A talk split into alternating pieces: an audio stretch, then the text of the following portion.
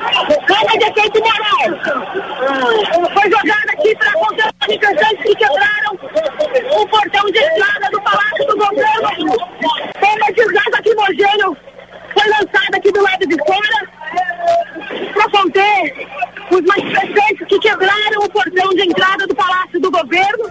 Os manifestantes pegam as bombas de gás lacrimogêneo e devolvem para dentro do palácio onde estão os policiais militares que estão impedindo a entrada desses manifestantes, milhares deles ao lado de.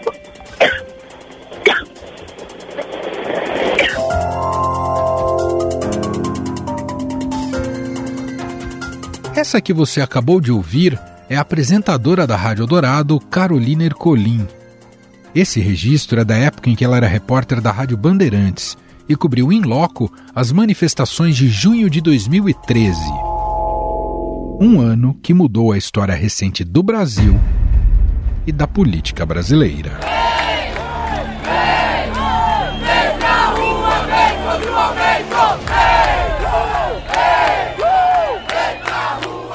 Um protesto modesto que começou em São Paulo contra o aumento de 20 centavos no transporte público, mas que depois ganharia outra proporção.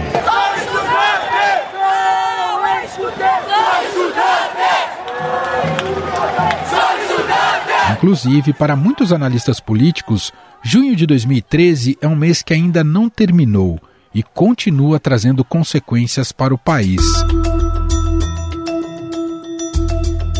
Os protestos foram convocados pelo movimento Passe Livre, que criticava a prefeitura e o governo de São Paulo por aumentar as passagens do transporte público de R$ 3,80 para R$ 4,00. Nós devemos promover em maio ou junho esse aumento, não antes disso.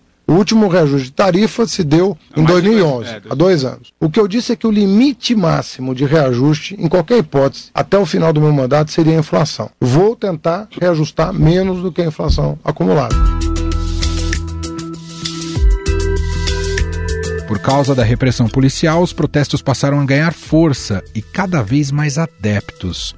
No meio do movimento, os denominados Black Blocs viram a oportunidade de espalhar toda a sua violência contra o patrimônio público e privado. Foram mais de quatro horas de caminhada pacífica, até que um grupo pequeno de manifestantes partiu para o vandalismo. É nossa obrigação e dela nós não nos afastaremos. O direito de protestar e se manifestar pacificamente é um direito do cidadão.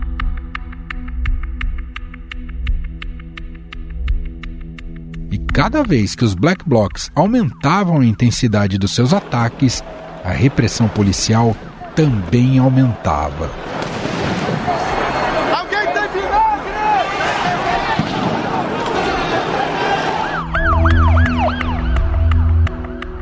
Jornalistas também foram agredidos com cacetetes e balas de borracha disparadas à altura do rosto enquanto cobriam as manifestações além de serem alvos também de manifestantes.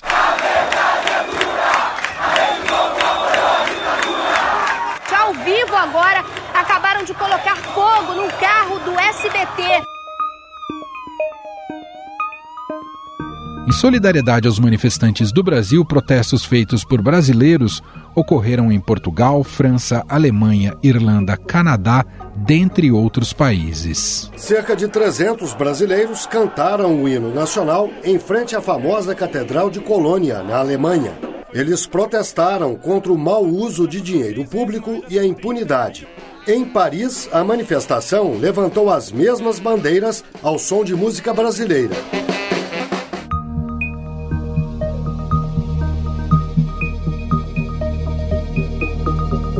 Logo, os protestos passaram a fazer parte do cotidiano de várias cidades brasileiras e a pauta já não era apenas os 20 centavos.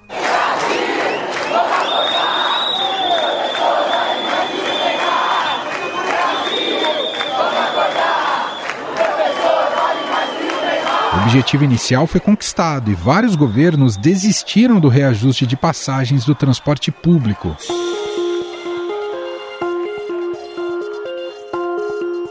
A repórter de política do Estadão, Adriana Ferraz, que na época cobria governo e prefeitura de São Paulo, relata os momentos de tensão nos gabinetes de Geraldo Alckmin e Fernando Haddad. E por sua vez, Fernando Haddad, que era prefeito, teve que lidar logo no início do seu governo com uma derrota enorme. A presidente na época pedia para que se segurasse as tarifas para segurar a inflação, né? Porque a tarifa de ônibus exerce ali uma influência direta na inflação.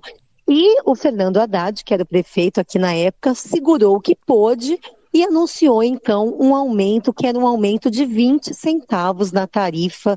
Essa ficou uma marca, né, das manifestações. Não são os 20 centavos, né, mas foi um aumento que ele anunciou em função ali dos cofres da prefeitura, das contas públicas, mas depois de todo aquele, toda aquela repercussão, ele acabou voltando atrás. O governador na época de São Paulo era o Geraldo Alckmin, hoje vice-presidente, né? E também voltou atrás, porque aqui em São Paulo, né, Manuel, as tarifas são é, conjuntas, elas têm o mesmo preço, tanto ônibus como metrô. E naquele caso, então, as duas passagens subiram e depois os dois governantes recuaram e diminuíram o preço, mas aí as manifestações já tinham se espalhado pelo país e não era mais por causa dos 20 centavos, Emanuel. Como disse a Adriana Ferraz, mesmo com a revogação do aumento das passagens, o movimento continuava crescendo e as pautas passaram a ser mais difusas, com pedidos de melhorias nas áreas de saúde, educação, segurança pública e muito mais.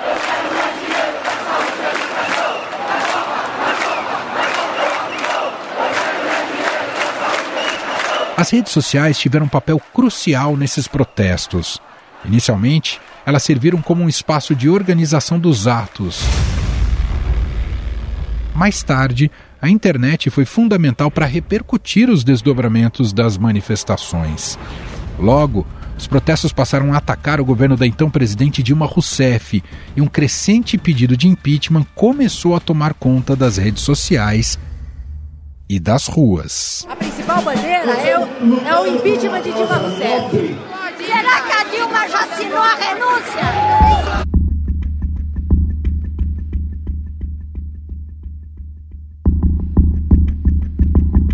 Dilma, que tinha um índice de aprovação de 57% na época, viu sua popularidade derreter conforme os protestos avançavam.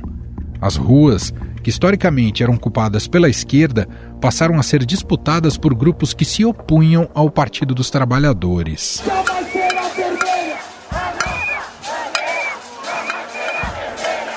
PT é o partido mais corrupto que existe na história mundial. Cada um de vocês aqui pode ter o orgulho de dizer: eu ajudei a mudar a história desse país. Eu bani os comunistas desse país. A vereadora de São Paulo, Luana Alves, que participou das manifestações, lembra bem essa entrada de novos personagens nos protestos. Eu, em junho de 2013, eu estava na universidade, era uma estudante de graduação, sou uma mulher negra que não veio de família rica, eu consegui entrar é, na universidade pública em 2012, vim morar em São Paulo, vim de outra cidade, e obviamente que a pauta dos, dos 20 centavos me atingia diretamente. Mas o, o fato é que eu, o que eu vi naquele momento foi, acho que dá para dizer sim, um fim, ou se não um fim, uma, uma transição muito grande do Pacto da Nova República que, que eu, eu falo isso, né? A gente sabe que foi um momento em que novos grupos políticos, e muito ligados à juventude especificamente, se colocaram é, para disputar, né, de várias formas, né, para disputar espaço político, para disputar protagonismo, para disputar a cidade enquanto ambiente de, de, existência social e política, né? Acho que não foi à toa que teve a ver com transporte, principalmente. Eu lembro que tinha um certo clima, né, de que é isso, né, mais vagas de universidade, mais possibilidade de emprego, mais possibilidade é, de abertura mesmo, né? Do país em especial para uma juventude que, que tinha, que tem suas histórias familiares de muita exclusão, né? Há um momento em que também se tem, é, do ponto de vista da política em si, não só da política pública, uma certa ausência é, ou uma certa diminuição das forças anteriores do período anterior nas ruas dos movimentos sociais. O que, que eu estou dizendo? Estou dizendo que o PT sempre foi, né, não só um elaborador de política pública, é uma força política é, de, de disputa de mundo, assim, né, assim que se colocava. E no momento em que, ao longo né, dos, dos governos e tal, foi cada vez menos tendo esse papel mais social, da luta social, digamos, né, da luta política social. É, o que significa uma certa abertura, né? Eu, eu, não vou dizer vácuo, porque não foi uma saída total, mas algo parecido com um certo vácuo, assim, né? É, acho que não é à toa que muitas das, das forças que estavam naquele momento, primeiro foram as forças de esquerda que não se viam representadas completamente no governo, é o próprio MPL, que é um grupo que tem pessoas de esquerda e anarquistas, inclusive, é, depois forças mesmo ligadas a partidos como o próprio PSOL, né, é, que foram colocando sindicatos, enfim, e teve uma reação muito forte, teve uma oportunidade, né, que, um, que a direita encontrou, a direita mesmo organizada encontrou para tentar tomar as ruas, né, acho que é importante a gente dizer que que as ruas há muito tempo não eram, ou há muito tempo não eram tomadas pela direita, né? É, e no momento em que, enfim, acontece a mobilização, tem essa, essa emergência, assim, muito forte, assim, você tem uma, uma disputa, uma disputa pela direita também, tentando achar espaço nas ruas a partir dessa indignação que estava se colocando, né, especialmente nas grandes capitais. E o que acontece é que os resultados são muito contraditórios, assim, ao mesmo tempo que a gente teve um MBL, a gente teve também um crescimento de movimentos de juventude muito grande. A gente teve um crescimento de mulheres feministas nas ruas, a gente teve uma retomada bastante mais massiva de movimento negro das ruas.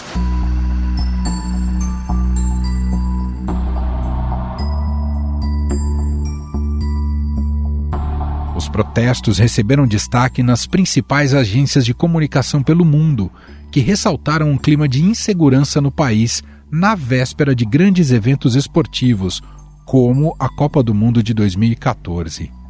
Quem não se lembra dos cartazes pedindo educação, saúde e segurança padrão FIFA, em alusão aos estádios que estavam sendo construídos para a competição?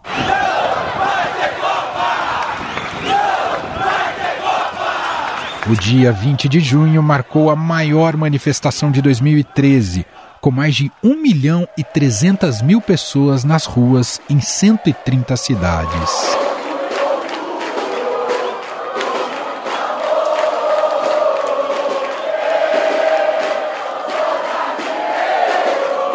No dia seguinte, Dilma Rousseff fez um pronunciamento prometendo fazer um pacto com governadores e prefeitos com o objetivo de melhorar as áreas de transporte, educação e saúde. Todos nós, brasileiras e brasileiros, estamos acompanhando com muita atenção as manifestações que ocorrem no país.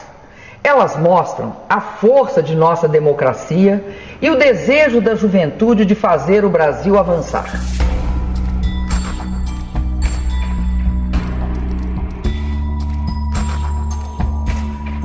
Mas foi em Brasília, no dia 17 de junho, que uma imagem ficou marcada para sempre na memória do país.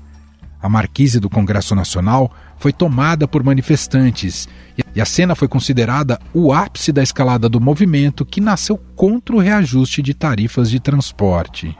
Parte dos manifestantes rompeu o cordão de isolamento da Polícia Militar e ocupou a marquise do prédio onde ficam as cúpulas da Câmara e do Senado. O acesso à cobertura não é permitido Inicialmente, os seguranças do Congresso conseguiram conter o acesso, mas a multidão subiu por uma das laterais.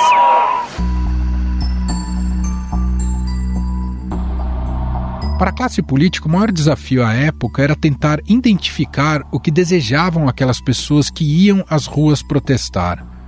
Inclusive, os movimentos que não tinham uma liderança passaram a proibir bandeiras de partidos políticos ou sindicatos. Sem bandeira! Sem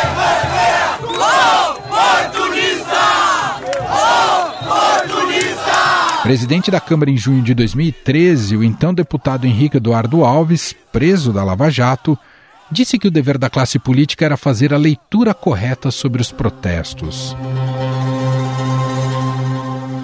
À época, o presidente do Congresso, o senador Renan Calheiros, declarou: para excesso de democracia, mais democracia.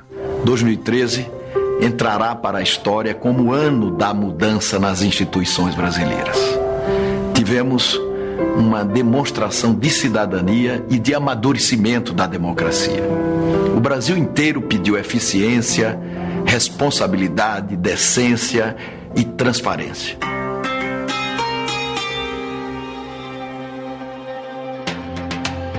Em um pacto entre as casas, ambos colocaram em votação uma lista de projetos para tentar contemplar os desejos variados das ruas.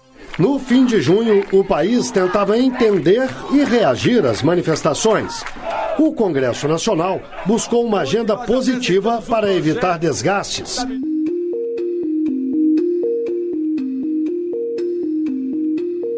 Diante da pressão popular sobre o Congresso e o governo, Dilma apresentou um pacto pela responsabilidade fiscal, estabilidade da economia e controle da inflação. Mas as medidas ficaram só na promessa. Dilma também apresentou a proposta de um plebiscito para o eleitor decidir sobre a convocação de um processo constituinte específico destinado à reforma política, mas a ideia não foi para frente. Dilma Rousseff voltou ao rádio e à televisão, desta vez para anunciar cinco pactos: responsabilidade fiscal e controle da inflação, investimentos em saúde e contratação de médicos estrangeiros, destinação de 100% dos royalties do petróleo para a educação, recursos para a mobilidade urbana e a realização de uma constituinte sobre reforma política.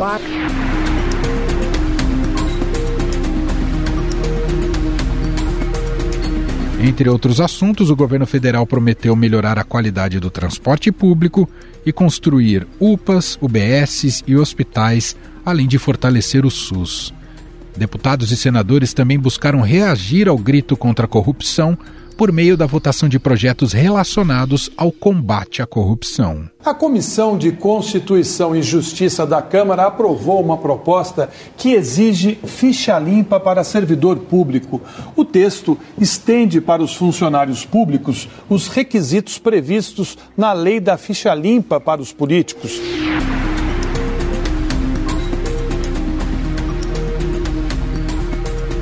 Desses movimentos de 2013, saíram algumas lideranças políticas que hoje estão nos legislativos do país, como é o caso da deputada federal pelo PSOL, Sâmia Bonfim, que conversou com o nosso podcast. Bom, eu falo sobre junho de 2013 de diferentes perspectivas, né? A primeira é sob o olhar da jovem, que tinha 22 anos e que estava ali mais um ano fazendo manifestação contra o aumento da tarifa. Esse é o primeiro olhar de quem vivenciou do primeiro à última manifestação e viu mudanças muito grandes. No início, nós éramos poucas centenas de jovens, a maioria deles independentes, né, sem relação com nenhum partido político e alguns partidos da extrema esquerda no Brasil, né, PSOL, PSTU e poucos movimentos sociais como o MTST. Eram manifestações pequenas que marcavam um calendário anual, de mobilização, né? Porque o aumento da tarifa do ônibus e do metrô tinha um impacto muito grande para jovens trabalhadores como eu, na renda mensal. E acabou que aqueles jovens que inicialmente é, chamaram as manifestações, evidentemente perderam completamente o controle sobre os seus rumos, né? Principalmente porque daí é, grupos com financiamento empresarial, com alinhamento ideológico mais à direita estiveram presentes.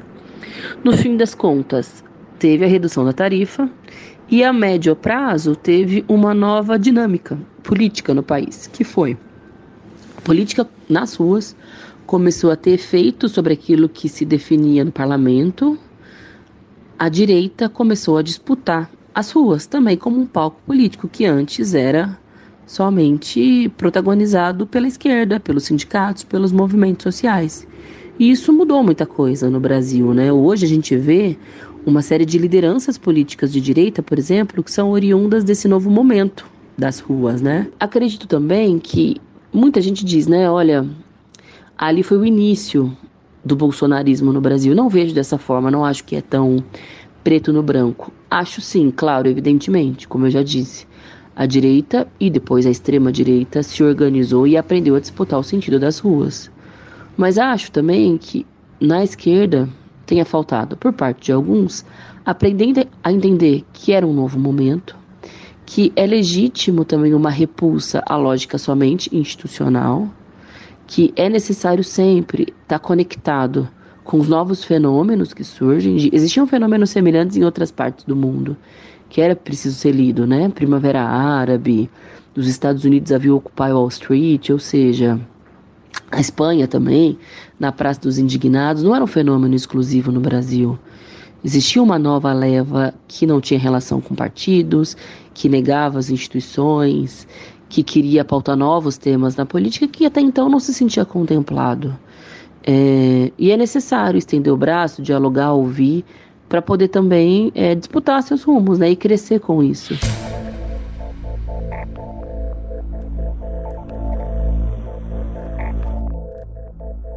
Reeleita em 2014, Dilma Rousseff sofreu impeachment em 2016, sob acusação de crimes de responsabilidade fiscal, as chamadas pedaladas fiscais.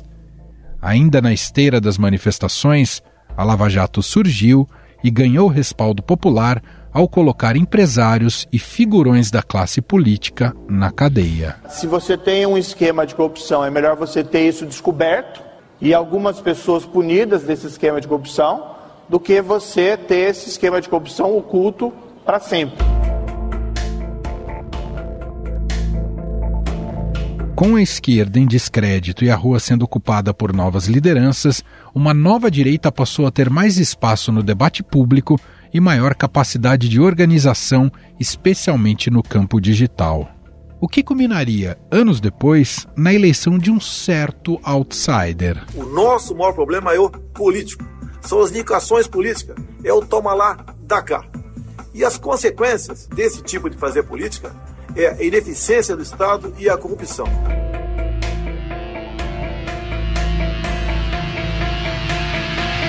Afinal, de que maneira as jornadas de 2013 mudaram nossa realidade política e social?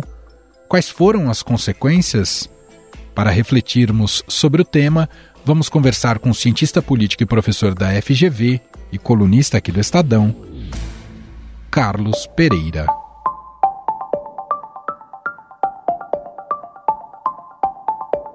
Tudo bem, professor? Como vai? Tudo ótimo, Emanuel. Muito bom conversar com você mais uma vez, especialmente sobre esse tema.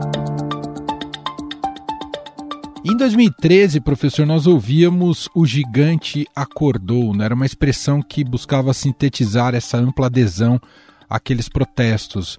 Houve, de fato, um despertar político inédito e de uma pauta muito difusa. Queria começar te perguntando, passados esses 10 anos, como é que a gente pode compreender melhor a natureza daquele fenômeno? Por que, que uma manifestação contra o aumento da tarifa de transporte acabou virando uma espécie de levante nacional? As pessoas identificavam naqueles protestos uma causa institucional ou um problema de disfuncionalidade institucional do Brasil, como se o presidencialismo multipartidário brasileiro tivesse falido e aqueles protestos teriam sido consequências de alguma, algum problema de desenho institucional. Argumentava-se naquele momento que é, os partidos políticos não representavam ninguém, nós tínhamos muitos partidos políticos, uma fragmentação partidária muito grande, o executivo ele era muito poderoso, mas ao mesmo tempo tinha dificuldade de construir, de montar coalizões, e se fazia um diagnóstico de que era necessário se fazer reformas institucionais muito grandes para tentar lidar com esse problema. E é muito bom refletir, é, dez anos depois, não tivemos problemas institucionais. Seja, os protestos de junho de 2013 não emergiram como decorrentes de falhas ou mesmo disfunções institucionais, mas como uma reação, fundamentalmente, da baixa performance do governo na oferta de bens públicos e de políticas públicas de qualidade. Então, houve uma espécie, Emanuel, de grande reversão de expectativas diante do excelente desempenho econômico dos anos anteriores. Lembra que em 2007, 2010, é, o Brasil viveu um apogeu de crescimento econômico. Né? É, se eu não me engano, em 2010, a taxa de crescimento foi 7,5%. Isso significa que muita gente melhorou de vida, melhorou de vida do ponto de vista, inclusive privado, conseguiram ter acesso a uma série de, de bens e de muito fácil acesso a crédito. Né? O crédito no Brasil ficou muito fácil e barato. Então, houve um endividamento recorde no Brasil. E o processo de inclusão, é, quando aconteceu, ele não foi uma inclusão eficiente, ou seja, esse crescimento que foi gerado é, não gerou uma inclusão efetiva mas gerou uma inclusão dissipativa, ou seja, com uma série de distorções. Eu lembro, inclusive, que uma das distorções muito grandes, inclusive verbalizadas durante os protestos de 2013, foi em relação à contradição em um gasto público altíssimo, por exemplo, na construção de estádios padrão FIFA, né, ou mesmo reforma de estádios para que o Brasil sediasse a Copa do Mundo, mas não tínhamos escolas públicas ou mesmo hospitais públicos no padrão FIFA. Num cenário também, uma percepção generalizada, uma sensação generalizada de corrupção no Brasil. Né? Quer dizer, as organizações de controle no Brasil foram muito eficientes no combate à corrupção, especialmente a partir do escândalo do mensalão, é, no primeiro governo Lula, e a corrupção, que inclusive era um, um assunto não prioritário, é, quando você perguntava para o eleitor mediano brasileiro quais eram as principais preocupações, ele sempre vinha em mente desemprego, violência, saúde, mas nesta década, corrupção supera todos esses problemas e se torna a principal preocupação. Sinaliza, vamos dizer assim, que o Brasil foi também vítima do seu próprio sucesso no combate à corrupção. Entendeu? Foi um efeito perverso não antecipado. E queria te ouvir um pouco sobre redes sociais e internet como elemento de coesão dessas mobilizações, visto que as ruas em geral eram ocupadas é, em outros protestos até então, muito vinculadas ou a movimentos sociais de esquerda ou a sindicatos, né, e, e evidentemente aí protestos mais localizados. A gente observa em 2013 uma tomada das ruas muito mais heterogênea. Queria te ouvir se a gente pode colocar nessa conta o que se já convencionou chamar de República Digital nasce aí, professor.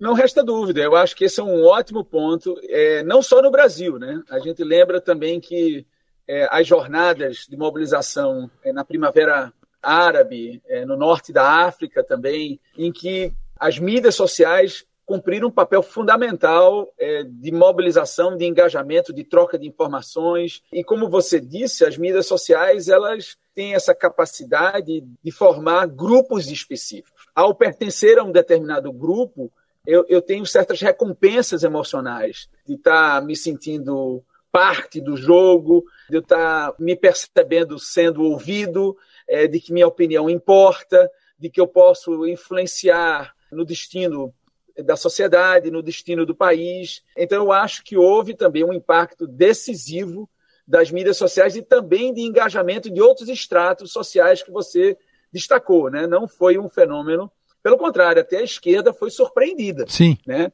No caso brasileiro, até os partidos políticos foram surpreendidos, porque no início, especificamente, é, os partidos políticos foram rechaçados desses movimentos. Professor, quanto às jornadas de 2013, as manifestações de 2013 podem ser entendidas também como um marco temporal para o processo de impeachment da presidente Dilma Rousseff? Teve um hiato grande aí dos protestos para o impeachment, né? Mas, é, de toda sorte, é preciso se lembrar que antes dos protestos de 2013, a popularidade da Dilma era enorme, né? inclusive mais alta do que a popularidade do ex-presidente Lula naquela época. De certa forma, houve uma espécie de um estelionato, né? porque é, no processo eleitoral houve uma sinalização para a sociedade como se tivesse tudo bem com o Brasil, como se as contas públicas estivessem em ordem. Em última instância, tinham vários preços administrados pelo governo, como energia elétrica, gasolina e outros, que estavam sendo artificialmente controlados pelo governo. Isso estava gerando uma sensação de bem-estar, mas, em última instância, estava se represando fruto de políticas equivocadas do governo Dilma. Pós protesto de 2013, a popularidade da presidente simplesmente despenca. A popularidade despenca e vai a níveis baixíssimos, e ela é obrigada a dar respostas é, importantes para sobreviver politicamente. A ex-presidente Dilma lança um pacote anticorrupção vigoroso, né, que inclusive foi o que deu condições a se institucionalizar um processo de delação premiada, é, de acordo de leniência. Houve uma instrumentalização muito grande da ideia de força-tarefa no Brasil a partir daí. Tudo isso surgiu como uma resposta do governo Dilma de tentar sinalizar para a sociedade que estava insatisfeita políticas que, de certa forma, dessem conta é, dessa sensação de corrupção generalizada e de que o governo estava atuando nesse sentido. Mas deixa que isso não foi suficiente, porque na campanha para a reeleição, o, o, governo Dilma mentiu muito, né? mentiu muito para a sociedade, e logo depois de que ela foi reeleita, ocorreu a implementação de um maior pacotaço de ajuste fiscal, que ela, inclusive, acusava o seu concorrente, Aécio Neves, na época, que ele iria fazer isso e que ela dizia na, nos debates e na campanha que não iria fazer ajuste fiscal e nomeia Joaquim Levy para ministro da Economia, e isso gera também uma grande reversão de expectativa. Né? Isso ajuda muito a coalizão, vamos dizer assim, que dava sustentação ao governo Dilma, comece a conjecturar, a vislumbrar outras possibilidades. Né? E como o PT, não só a ex-presidente Dilma, mas o PT de uma forma geral, tinha um, um modus operandi de montagem e de gerência de coalizão muito monopolizado no PT, né, de não compartilhar poderes e recursos, levando em consideração o peso político de cada parceiro no Congresso, de montar coalizões muito grandes, com muitos partidos, partidos esses muito heterogêneos, e coalizões essas também distantes da mediana do plenário, essas coalizões, especialmente os partidos de centro da coalizão, como o MDB, PL na época, os partidos de centro e centro-direita que faziam parte da coalizão de Dilma, começaram a perceber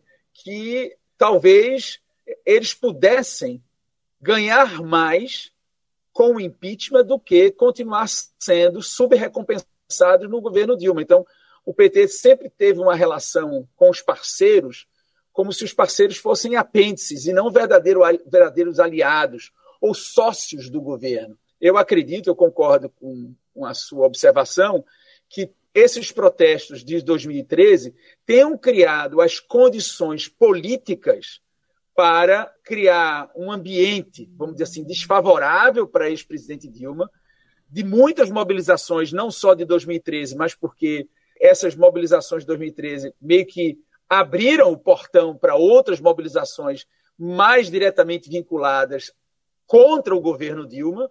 Isso deu robustez ao movimento, num cenário de crise econômica muito grande, de escândalos de corrupção generalizados, de povo na rua e de quebra da coalizão. Então, esse cenário de tempestade perfeita, com certeza, criou as condições para o impeachment da ex-presidente Dilma.